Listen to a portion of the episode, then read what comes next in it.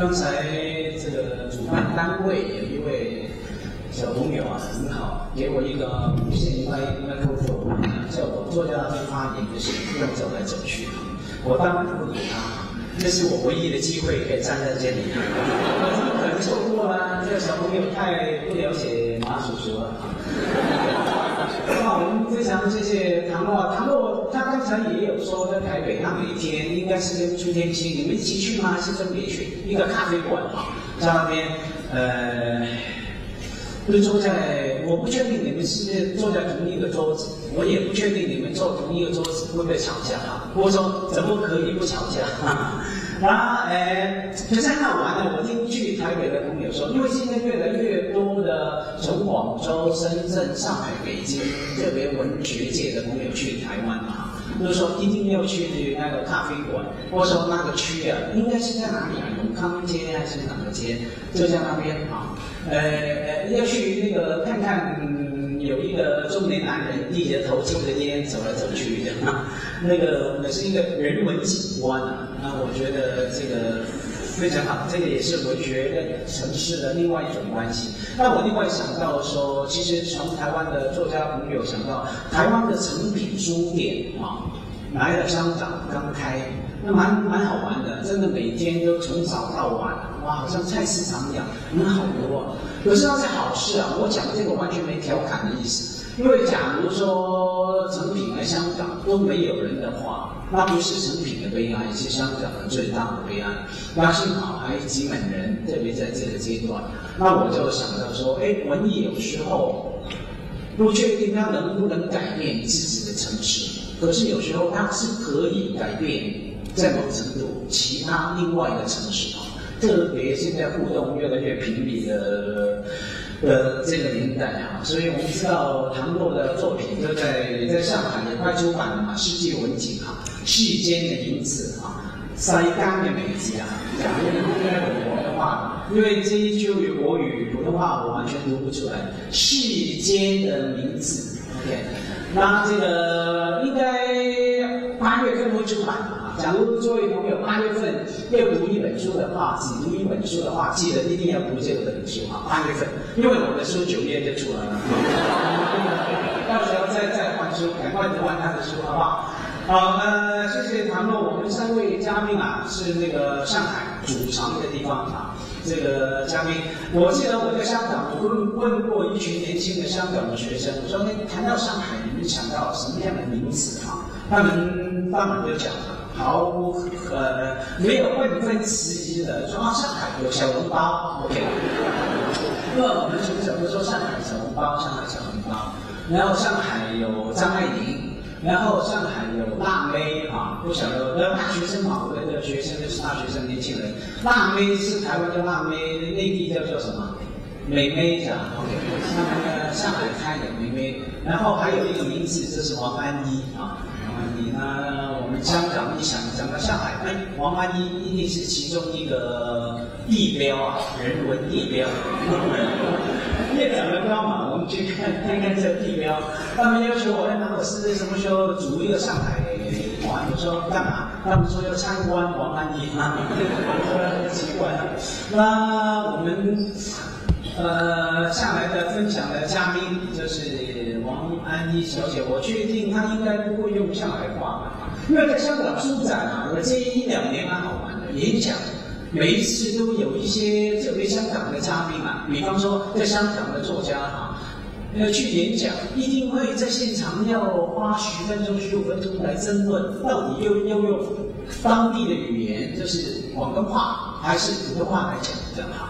我看这个在上海应该不成问题哈，就是那个，因为上海的那个那个语言能力，我猜又比香港人高嘛。我们等一下在下来一位嘉宾，我们就知道哈，你们就知道。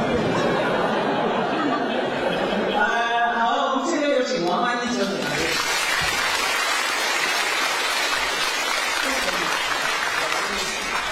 喂。我觉得坐我坐在这边说话吧，好像比较像漫谈；站在上面好像演讲。而我今天的内容可能是远远不够不足以做一个演讲的。我我先声明，十五分钟我都要，但是我是以按键法，不喜欢就是想想家想什么就想城市的生活，想城市生活，然后到的时候如果有可能的话，我们来不及的就是从农村赶回城市，到城市里干什么呢？我记得今天我还我还经常讲一件事情，我们回到上海，我们第一件事情一定是要做的事情，就是要吃冰淇淋，无论是冬天寒冬漫漫的一个社会里边。然后你所遇到的劳作是那么原始性的劳作，然后你你还自己动手用最最古老的方式做饭，如此之艰巨任务都放在面前，放在一个孩子面前，所以我们是一个离不开城市的人，我们就想着回来赶紧吃冰淇淋，赶紧把自己晒黑的皮肤捂白，赶紧就是和杜比街上流行的时尚，即便是在文化大革命这样的情况下，其实我们还是有时尚，它非常微妙的体现在衣着。款式等等的地方，所以我们其实是非常非常可以逐出城市生活的。但是，一旦在在城市里面，我们又感到，尤其在当今天自己成为了一个作家以后，又觉得这个城市里面，我们有那么多东西是等在等待需要我们去批判的。然后，我现在回想起来，如果其实我们都是已经被城市教坏的一些人，而且我们说我们可以说是城市里生活都是一些资产阶级。那么，作为贵族来说，就是我们有时看古古典文学，西方古典文学。你会发现，城市在他们的笔下是一个非常阴郁的地方，非常阴郁。你比如说，约翰·克斯多夫，他里面写到有有一个有一个呃有一个女女女性一个女女的角色，她的名字是叫安德纳德。安德纳德她是在她是贵族，然后他们全家破产以后，父亲自杀，他和他和弟弟跟随着母亲到了巴黎。你就是看到他们在巴黎生活是那么阴郁、那么灰暗、那么无望，而且那么那么局促，完完全像一个地狱。然后我们也可以看到再近一点的描写，比如说英国的阿加莎·克里斯蒂他写的写的那个小说最著名的《尼罗河惨》，《尼罗河惨》里面那个罪犯叫叫做西蒙，这个西蒙他就是一个在田庄里面长大的一个小地主的孩子。他的小说里面是电影里面接都绿去了。小说里面他就写到，他到伦敦生活，伦敦多阴郁啊！就是对于贵族来讲，这个城市生活像地狱一样；可是对资产阶级来讲，就是乐园。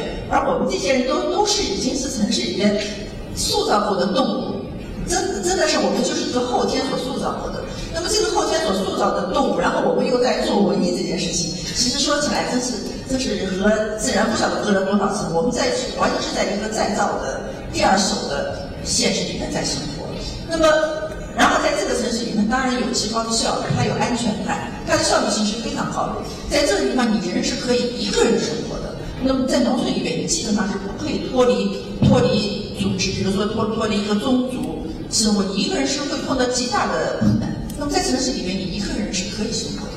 所以我我觉得城市这个地方，它是一个。综合把人的需要综合归纳，然后提炼出一个最基本的需要的一个一个地方，它确实很便利。但是它对于文艺来讲，但是我觉得文艺这个词也提的挺好。它它这文艺这两个词其实本来已经是个人工化的词汇了。那么在这个词汇里面，我们能期望它对生活有多少改造呢？倒倒反过来，我觉得它不断的在城市不断在改造它。比如说电影。我我今天有有有电影的导演演员，甚至我今天幸亏就是我我我知道我的长风歌电视剧里面的李主任的演员，我第一次见面，因为我也没看过这个电视剧。就是说说你知道吗？我们的回忆是这样一层层的，不断的被复制、被改造，然后更加人工化，越来越人工化，越来越人工化的这么一个东西。那么这个东西其实我觉得可以说是工业，也可以说是政治。因为它需要资本，所以在这么一个情况底下，我真的不知道文艺能够如何的去改变城市。倒相反的是，城市不断的在改变文艺。比如说，我们我们写作，写作听起来是一个那么个人化的，就拿一张纸、拿一支笔就能做成的。而做成以后，你就要上机器去印刷，整个的整个的编辑、出版、印刷、发行的这个过程，完全是一个产业链。到今天，我觉得有一个更加概括性的东西，就是媒体。在我最初写作的时候，八十年代、九十年代，似乎我们作者还是一个安静、安静的工作，好像写写作不像今天这样子的社会化，需要和产业合作，需要和资本合作。当时我们的写作，从某种方面来讲，它还是比较自然，有一点像种地。你慢慢的种种出来以后，似乎你运气好的话，总是有人要，然后读者也会去去买你的书读，他们也没有太高的期望，他们看看你的文字，看看你的小说已经足够了。可是到了这么一个时代，忽然之间你要露面，你的形象变得很很重要，有那么多的图片。那么多的人要看到你，然后要听你说话，然后我们就必须要把自己说话练得非常非常幽默，是，大家都都能够喜欢我们。好像这个时代可能就正是正是在我们所走上写作道路以后，不断的演进，而且越演越烈的一个时代。在这么一个时代里面，我觉得一切都是被改造，被谁改造了？可能就被城市。呃，写作者有一个很。可能是说相相对来说比较共同的一个，我们都是生活的弱者。我我觉得凡是写小说的，我不知道搞电影的人恐怕会强悍一点。可是写小说的人真的都是比较比较弱的，就是说很退缩的，不是那么积极参加生活的。我我就是看看我们的一些一些同伴、一些同行，比如说莫言、贾平凹，他们的写作里面，他们有时候谈到他们写作，我发现他们都是一个不热爱劳动的人。他们很厌恶劳动，然后并且他他们就是莫言说过这么一句话，我印象非常深深刻。他他写麦田会写的非常美，可是他说收麦的季节是一个残酷的季节，非常非常厌恶，也不是说厌恶，他他们盯不住这个劳动。我我后来我就发现，好像所有的作家都有一个共同的特性，就是都很软弱，都不能参与到生活里去。然后我们只能在一个想象的世界、虚拟的世界里面来实现我们的人生蓝图。那么在这么一我我们这样一个虚弱的人群，和而城市是那么强悍，我觉得城市生活是非常非常强悍。那么我们在这个强悍里面，我们怎么能指望去改造它呢？我们一定是被他们改造。嗯，所以我这是我要保留的我的一个疑问。我我先时间先到这儿，然后接下去我还会再说。